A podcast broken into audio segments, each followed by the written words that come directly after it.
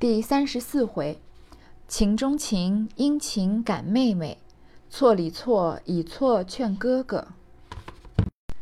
话说袭人见贾母、王夫人等去后，便走来宝玉身边坐下，含泪问他：“怎么就打到这步田地？”宝玉叹气说道：“不过为那些事，问他做什么？只是下半截疼得很，你瞧瞧，打坏了哪里？”袭人听说，便轻轻地伸手进去，将中衣褪下。宝玉略动一动，便咬着牙叫：“哎呦！”袭人连忙停住手，如此三四次才退了下来。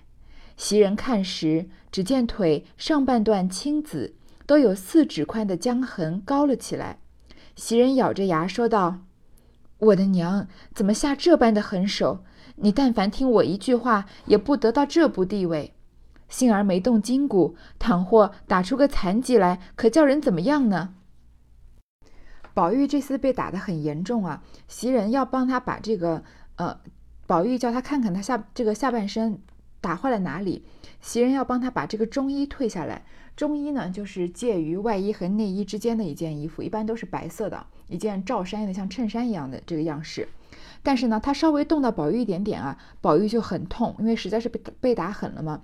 然后袭人就得停手，这样退了三四次，看见啊，这个被打的真的很惨，他的腿上半段都青紫了，然后呢，有四指宽的浆痕都高了起来，又肿起来了。袭人咬着牙说呀：“首先说，怎么贾政能下这么狠的狠手呢？另外他说呀，如果能听我一句话，也不会到这步田地。”还记得当时袭人以自己要走而呃劝谏这个贾宝玉，要他改掉几件事情，不要老把死啊活啊挂的挂在嘴边，要改一改爱红的毛病，要装作喜欢读书的样子。这些当时贾宝玉都一一答应了吗？但是袭人说呀，你但凡听我的，你不会被打成这样的，因为他被打不就是因为这些原因吗？都是一些就是爱红的毛病和不爱读书。正说着，只听丫鬟们说：“宝姑娘来了。”袭人听见，知道穿不及中衣，便拿了一床夹纱夹纱被给宝替宝玉盖了。只见宝钗手里托着一丸药走进来，向袭人说道：“晚上把这药用酒研开，替他敷上，把那淤血淤血的热毒散开，可以就好了。”说毕，递与袭人，又问道：“这会子可好些？”宝玉一面道谢，说好了，又让座。宝钗见他睁开眼说话，不像先时，心中也宽慰了好些，便点头叹道：“早听人一句话，也不至今日。别说老太太、太太心疼，就是我们看着，心里也……刚说了半句，又忙咽住，自悔说的话急了，不觉得就红了脸，低下头来。”宝玉听得这话如此亲切稠密，大有深意。忽见他又咽住不往下说，红了脸，低下头只管弄衣带，那一种娇羞怯怯，非可形容得出者。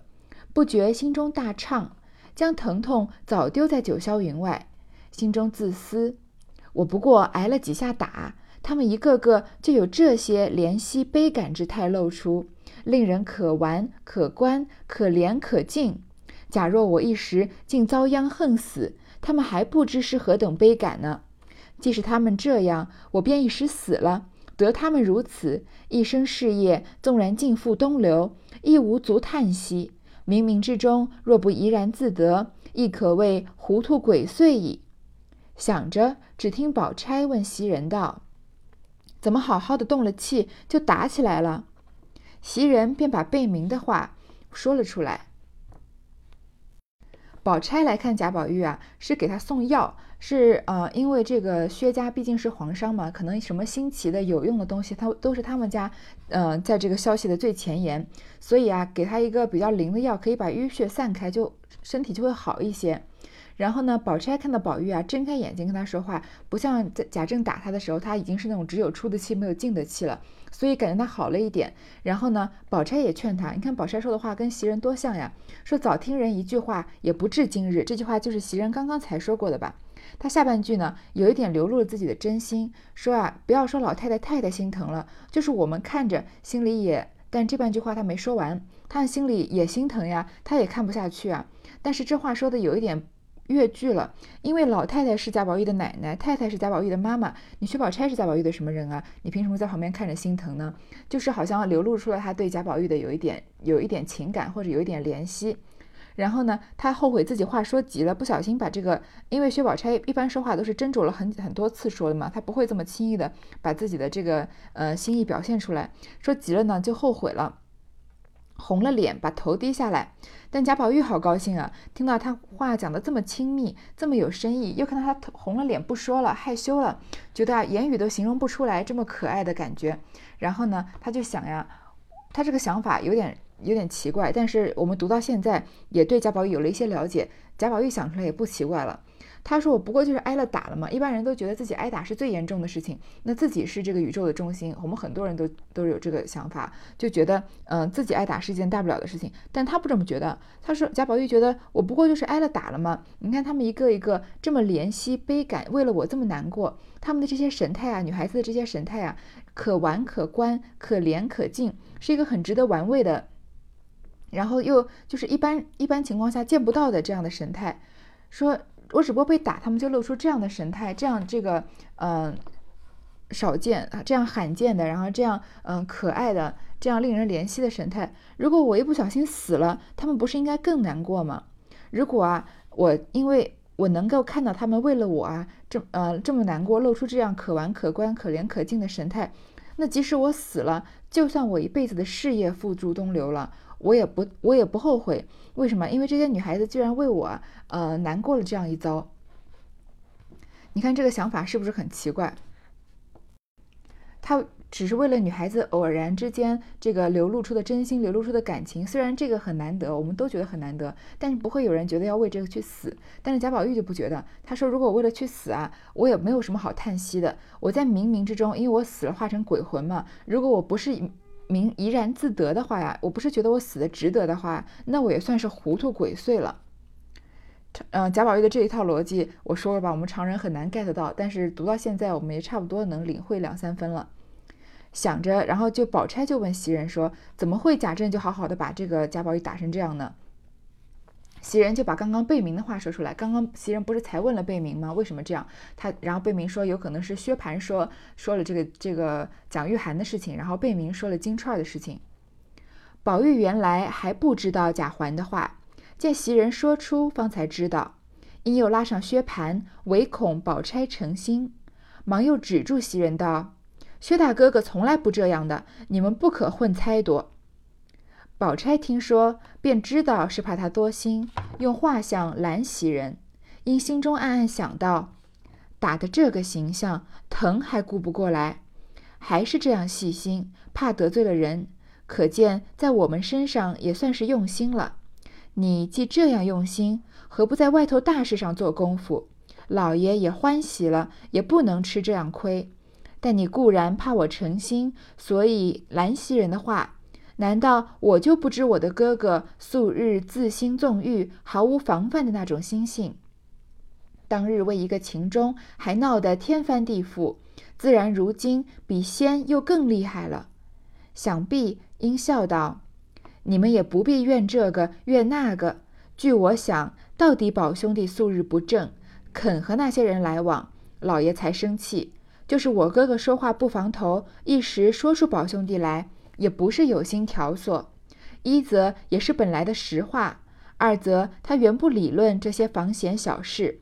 席姑娘从小只见宝兄弟这么样细心的人，你何尝见过天不怕地不怕，心里有什么口里就说什么的人？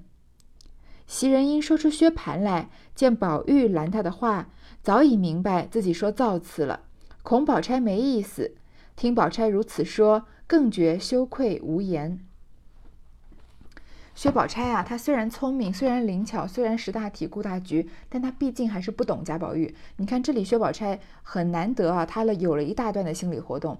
曹雪芹很少这这个写薛宝钗的一大段心理活动的。上一次写这个还是在她扑蝴蝶的时候，对吗？他这个时候他想的是什么呢？呃，因为这个薛宝钗，呃，这个贾宝玉听到袭人说出薛蟠来，这当着薛宝钗的面说他亲哥哥告了贾宝玉的状，害得贾宝玉被打成这样子。所以他怕宝钗沉心，怕这个沉是下沉的沉啊，怕他这个心寒或者多想，然后就止住袭人的话，说薛大哥哥不会这样的，你你们不能这样乱猜啊。然后宝钗呢，知道他是怕自己多心，所以他想什么呢？你看贾宝玉被打成这样，疼还疼不过来呢，还这么细心，怕得罪我，可算啊，在我们身上也用心了，这是说的对的。但是下一句呢，就是他不懂宝玉的地方了。说你既然这么用心的话，为什么不在大事上做功夫嘛？像我们在小小时候常常被老师批评，不是我，就是班上的一些，尤其是男生，常常说你这个聪明总是不用对地方。这里贾宝玉啊，这个薛宝钗就有这样的想法，你这么细心，你怎么不用对地方呢？在大事上下点功夫，老爷也就开心了呀。比如说你做做读书的样子什么的呀，你不会吃成吃这么大的亏。然后他就，然后继续想啊，你怕我这个心寒，所以你不让袭人说完。但是我也知道我哥哥是什么样的人，我知道薛蟠是什么样的人。他平常啊自心纵欲，毫无防范，他想干嘛就干嘛，想说什么就说什么，从来不不在乎后果。为了秦钟，当年就闹得天翻地覆了。还记得这个顽童闹学堂的事情呢？现在呢，比之前又更厉害了。然后说着呢，他又以自己这个嗯一贯的高情商的方法说，把这个呃回了贾宝玉的话。首先，他不能完全的不生气。他如果完全不生气的话，这个表现他好像被好画上好欺负一样。袭人虽然袭人说薛蟠是无心啊，是照直说出来的，但怎么样都是他的亲哥哥，说出来有一点点责怪的意思。那作为他的亲哥哥，嗯，他嗯，把贾宝如果间接造成了贾宝玉被打成这样，然后他要被责怪了，那薛宝钗是什么人？他哪能被一个丫鬟责怪呢？所以他是言语上是不卑不亢的。反驳了这个话，说呀，不用怨这个怨那个的，还是宝兄弟素日不正。他平常啊，你要是行得正、做得直的话，不会有这些事情。因为他要和那些人来往，所以呢，才会有这些闲言碎语啊，或者无风不起浪嘛。这样老爷才会生气。就算是我哥哥平常说话呀，呃，一个不小心说出来了，也他也不是有心要挑唆的，也不是要挑拨的。第一个呢，他说的是实话，所以你实话就不怕人说嘛，他又不是造谣。第二个呢，他。本来也不会理论这些房闲小事，我哥哥不是那种心眼很多的人，所以就说袭人，你这样是错错怪我哥哥了。说你只见过宝兄弟这么这种细心的男人，因为袭人就是一辈子伺候贾宝玉嘛，没有见过什么男人。你什么时候见过像我哥哥那种样的人呢？就是你你没见过他那样的人，你就以为什么样的人都是细心的，都是多心的，会在别人面前告状。但我哥哥不是这样的人，你要怪不应该怪我哥哥，还是应该怪贾宝玉。袭人呢，他也是一个嗯懂懂道理的人，所以他讲出薛蟠听看到贾宝玉不让他说，还没等薛宝钗开口啊，他已经知道自己造次了，说错话了，所以嗯怕这个贾薛宝钗啊这个责怪他没意思，所以嗯听到宝钗这么说呢，他更加羞愧了，就不说话了。宝玉又听宝钗这番话，一半是堂皇正大，一半是去己疑心，更觉比先畅快了。方玉说话时，只见宝钗起身说道：“明儿再来看你，你好生养着吧。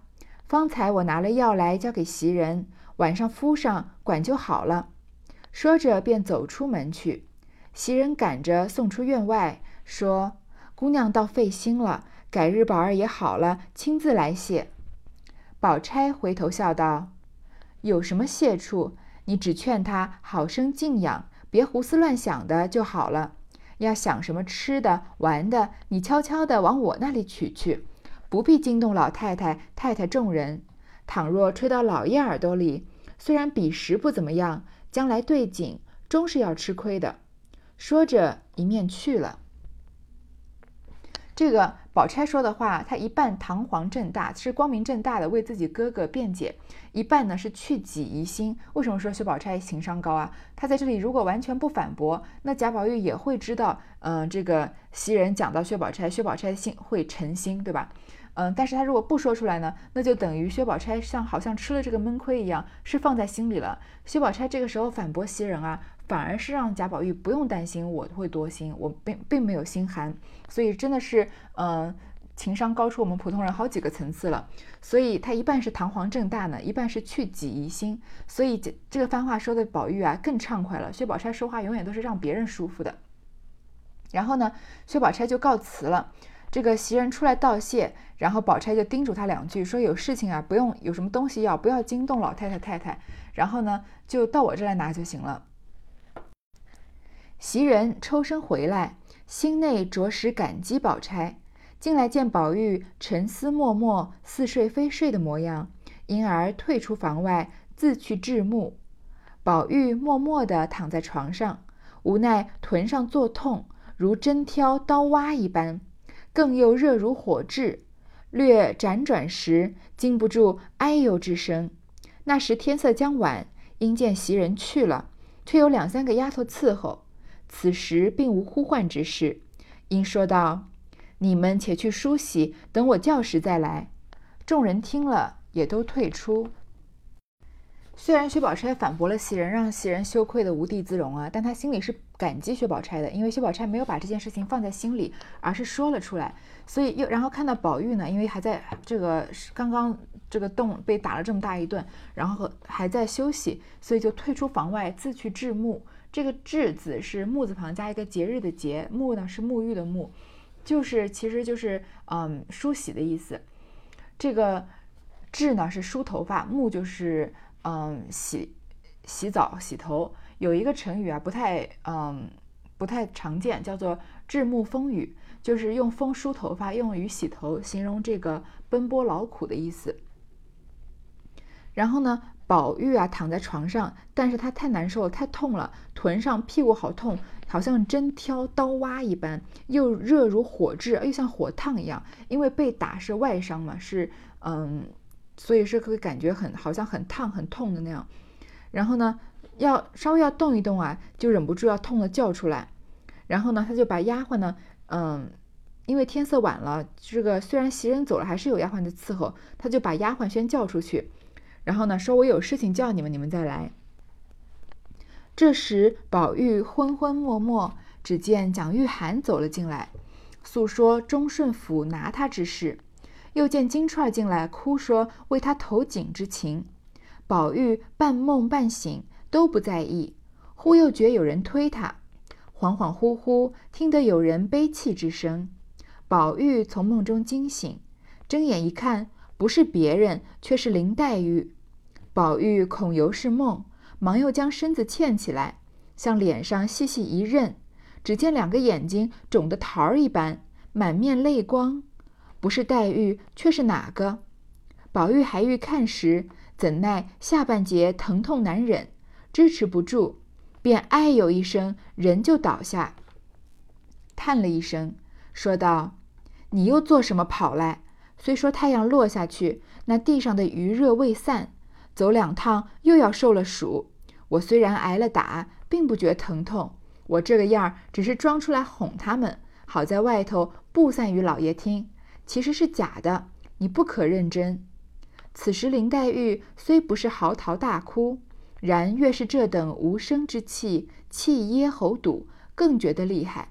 听了宝玉这番话，心中虽然有万句言辞，只是不能说的。半日方抽抽噎噎的说道：“你从此可都改了吧？”宝玉听说，便长叹一声，道：“你放心。”别说这样话，就便为这些人死了也是情愿的。一句话未了，只见院外人说：“二奶奶来了。”在这些丫鬟被贾宝玉屏退之后呢，他就昏昏沉沉的要睡不睡。一会儿呢，梦见了蒋玉菡走过来说忠顺府拿他的事情。蒋玉菡逃出忠顺王府，肯定是有他的原因。那贾宝玉不愿意说蒋玉菡的下落，一定也有他的原因。那现在贾宝玉把蒋玉菡的下落说出来了呢，蒋玉菡一定会被忠顺王府的人再抓走、抓回去了。这肯定不是一个愉快的出逃。然后呢，又听见又梦又梦见这个金钏过来说自己投井的事情。贾宝玉啊，就在这个半梦半醒之中。突然呢，感觉有人推他，然后听到有人悲泣的声音，结果呢，发现是林黛玉。但是因为一会儿梦见金钏，一会儿梦见蒋玉菡，会不会这会儿又梦见林黛玉呢？所以他不敢确定，所以把身子欠起来，仔细一认，一看啊，真的是林黛玉。他已经把眼睛哭得像桃子一样了。贾宝玉还要看呢，但是他下半身太痛了，支持不住，就又倒下来了。因为他是坐不起来嘛，坐要坐在屁股上，他屁股被打成打成那样子，怎么还坐得住呢？然后呢，就说林黛玉，他心疼林黛玉，他倒是不管自己的伤啊。说你做什么跑过来啊？虽然太阳落下去，那地上的余热还很还没散，走两趟你又要中暑了。你看，他担心林黛玉这点小事情，因为虽然已经是傍晚了，太阳已经落了，地上还有热气，因为是夏天，怕林黛玉中暑。然后呢，他又这个宽慰林黛玉说啊，虽然我挨了打，但其实我不疼的，我不是真的疼，我只是装出来哄他们的。他们在外面啊讲这些流言蜚语，说给老爷听，说我疼的怎么样怎么样了。这样子的话，老爷才不会找我麻烦嘛。其实是假的，你不要这么认真了。我们想想，刚刚几分钟之前，林黛玉呃，这个贾宝玉跟薛宝钗聊天的时候，薛宝钗问他你好没好一点啊？他说好了，虽然也是宽慰薛宝钗，就短短的两个字，嗯，他当然并没有好，但是跟跟他比比起他宽慰林黛玉来说，这个境界也差太多了。首先，薛宝钗问他好了没有，好了点没有？他说好了，肯定就是说之前是痛的，现在好一些了。但你现在看，他为了宽慰，首先他心疼林黛玉，怕她中暑啊，然后呢？宽慰他是说啊，其实我一点都不疼的，我是装出来哄他们的。你不要为了我这个谎言而哭啊，我是为了这个让老爷不来找我麻烦的。这个他就怕这个林妹妹啊，因为她的疼痛而哭的这个太伤心。然后林黛玉呢，虽然她不是嚎啕大哭，因为她是晚上悄悄来看她，有点不太合规矩嘛。但是她哭的越是这样无声的抽泣呢，气噎喉堵，肯定还一直在这个啜泣，还有点喘不过气来的样子，就更厉害。然后呢，看到宝玉这样子呀，她说不了话，就抽抽噎噎的说呀：“你从此可都改了吧。”你看这个话，并不是像前面这个薛宝钗啊或者袭人劝林贾宝玉说：“你但凡听我一句话，你也不会到现在这样。”林黛玉是说：“你改了吧。”虽然她心中不并不在乎贾宝玉改还是不改，她甚至不想让贾宝玉改。但是呢，如果要看到自己心爱的贾宝玉被打成这样子，那何必还要坚持本心呢？比起本心来，更重要的是贾宝玉的安全。所以她就说：“你还是改了算了。”贾宝玉啊，叹了一口气，说：“这不要说这种话，我就是为这些人死了也是情愿的。我就算是为了金钏啊，为了蒋玉菡死了也是情愿的。你看一个呃王侯家的公子啊，嫡出的公子，说不愿意为了一个戏子，为了一个丫鬟死了也心甘情愿，这个合常理吗？但是我们。”以我们认识到的贾宝玉啊，他确实是能做出来这样的事情，生死对他来说不是很重要，什么仕途啊、经济啊，对他来说也不重要。但是，嗯，这些他认为美好的事物，嗯的留存啊，是更重要的。这个时候呢，又外人报二奶奶来了，就是王熙凤来了。林黛玉便知是凤姐来了，连忙立起身说道：“我从后院子去吧，回来再来。”宝玉一把拉住道。这可奇了，好好的怎么怕起他来？林黛玉急得跺脚，悄悄地说道：“你瞧瞧我的眼睛，又该他取笑开心呢。”宝玉听说，赶忙的放手。黛玉三步两步转过床后，出后院而去。凤姐从前头已进来了，问宝玉：“可好些了？想什么吃？叫人往我那里取去。”接着，薛姨妈又来了。一时贾母又打发了人来，王熙凤来，林黛玉就要躲。贾宝玉说：“你躲王熙凤干什么呀？”然后林黛玉说：“你看我哭成这样，她不是眼睛哭得好像桃子一样肿了吗？又要被她取笑开心了。”所以呢，贾宝玉就赶快放手让她走了。凤姐呢，就是问了一些这个平常的话，还是一个一副主人的派头，有什么吃的往我那里拿。一会儿呢，薛姨妈又来，一会儿贾母又又打发了人来，很多人啊来看这个贾宝玉。有些人呢是真心的，有些人是假意的。当然，到这个时候啊，嗯，看的人应该应该都是真心的。但是后面呢，因为贾宝玉的身份，他被打了，来看贾宝玉啊，就变成了一个嗯必须要履行的义务和是一个嗯，就就好像嗯你领导的孩子结婚，你要给一个大红包这样的一个嗯。做人在这个社会生存的基本原则了。好，这一段先读到这里啊。接下来呢，关于啊宝玉挨打这件事情，我想要简单的说一说关于打孩子的事情。其实要不要说这个呢？我我倒是斟酌了很久，因为嗯，教育自己的孩子是一件非常私人的事情，不管你愿意怎么教育，都旁人都不应该指手画脚的。但是我在这里可以说一说我的看法。孩子被打呢，有两种情况，一种呢是，嗯，像贾宝玉这样子，犯了一个很大的错，家长气急了，气狠了，发狠的狠狠打了一顿，让他记住这个教训；还有一种呢是经常性的被打，嗯，就算就是比如说一次考试考得不好了也要被打，或者嗯要评选一个什么班干部选不上也要回家也要被打，或者就是没有什么来由的做错了一点点小事也要被打一顿，就是经常被打。我小时候呀，嗯上过一个写书法课，那个书法课呢是必须要家长坐在孩子旁边陪他们一起写字的，在那个少年宫里面啊。到现在，我想起那个书法课的班班上啊，还是觉得好像是一个小孩子的屠宰场一样。嗯，一个比如说一个小女孩在写字，然后呢，一个字写的不好，有点抖了，她妈妈就把用这把那个毛笔，嗯，研墨的那个砚啊，往往旁边这样一扔，就是很用劲的一放，然后就就是单手一个巴掌就甩在她脸上，就说你看你写的是什么东西啊？然后呢？旁边的一些家长看到，看看那个女孩子写的字，哦，写的不怎么差啊，还可以啊。再看看自己的小孩，比那个女孩写的还差呢。结果那个那样，那个女孩子要挨打，那个女孩子已经一边开始哭起来了，手又抖，更写不好。她妈妈就更生气。旁边家长一看，他那我儿子写的比他还差，那好像自己更没有面子了。那他都挨打了，难道我能不能我能不打自己的孩子吗？这是我当时揣测的这个心态啊。然后就操起，就这个，嗯，操起拳头也把自己儿子打一顿。在那个书法课上搞得老师特别尴尬，就 一会儿劝这个，一会儿劝那个，此起彼伏，都是小孩子的哭声。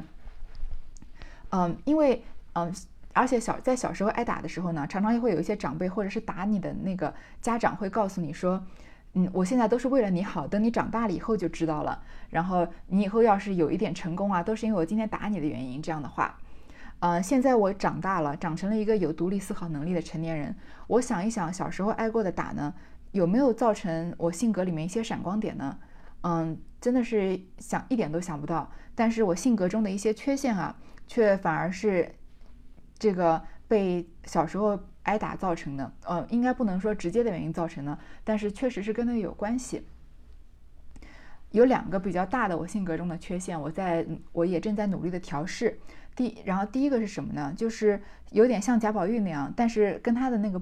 不一样，就是有一点讨好型人格。在我知道有一个人，嗯，不喜欢我的时候，或者很明确的表现出来的时候，我就非常迫切的想要讨好那个人，就想说，嗯，就很想要这个努力的取悦他。比如说学校的老师啊，或者嗯，比如说班上的同学啊。当然，这个这种样的情况非常的少见啊，我也我一辈子也就遇见过一两次。但是。嗯，遇到这样的人，尤其是你不知道他为什么就莫名其妙的不喜欢你的时候，反而就是很想要、很努力的，就是比如说你有好好东西要送给你的好朋友，可能有些朋友都分不到，但你就是忍不住想要拿去给那个，嗯，表明了就是不太喜欢你的那个同学，想想要说，嗯，为什么不喜欢我？为什么不能跟我做朋友？我我们为什么不能和平相处？这样的。嗯，这个就是我自己心里面，我现在想想来啊，就是有可能跟小时候，嗯，一就是怎么说，因为因为有害怕这个被打被骂的这个情绪啊，所以忍不住想要讨好那个看上去好像要生气的那个人那样子。还有一点，嗯，关于我性格中，应该不是说性格中，就是嗯，一个生活中。很难修正的一个缺陷呢，就是我很难面对自己的错误，很难直接的面对自己的错误，怎么样都想把它掩盖住。嗯，从小事情来说，比如说考学习，在学校的时候要做这个模拟的考卷，然后比如说你一百分的卷子自己只做了个七十分。正确的学习方法呢，你就是应该看看自己三十分掉在什么地方，然后把那个每一个错的题目啊，好好的分析分析，把每个答案都看出来，都这个嗯，好好好的分析解读，这样才能避免以后要犯不犯同样的错误。不管是以前的考试，还是现在以现在工作了要考一些证书啊，都是这样。但是嗯，我发现我在比如说一份卷子做的不好，或者一份试题做的。这个分数考的比较低，没有通过的时候，我就迫不及待要重新再去做一份新的，赶快想要把下一次这个这次不管了，把下一次的分数嗯提高，然后考到好的成绩再说。其实这样是一个很错误的学习方法，但是不能直面自己的错误，因为可能在我的内心深处觉得，嗯，犯了错误就是跟要受惩罚是要画上等号的，所以很难去嗯接受自己要犯错误的这个事实。我说考试只是一件比较小的事情，那工作中遇到错误，第一个想的不是面对错误修正它，而是去想试图去掩盖它。这样的话，就是嗯，一个其实有可能造成这个事业进步的绊脚石的一个坏习惯了。嗯，这两件事情呢，都是我在努力在这个长大成人的过程中努力在修正的事情，所以我并不觉得打骂孩子，尤其是习惯性的、长期的打骂孩子，会对孩子的未来造成什么嗯好的影响。嗯，所以如果我的听众中有年轻的父母的话，虽然我之前刚刚才说过，这个教育孩子是一件非常私人的事情，任何人都不应该指手画脚。而且打骂在中国也并没有，并没有不合法打骂自己的孩子。但是如果，嗯，你们在要要在在这个动手，或者你们要张开嘴要骂他孩子的时候，或者动手想要打孩子之前，能稍微，嗯，多思考一下，冷静一下，想一想这个你这样的行为对以后孩子长大以后性格中可能造成的后果，嗯，然后啊，再斟酌一下，采取最适当的行动，这样才是，嗯。比较这个长远的、比较正确的教育的方法，这个就是我由宝玉挨打想到的关于教育孩子的一点不成熟的小建议了。好，下次再见。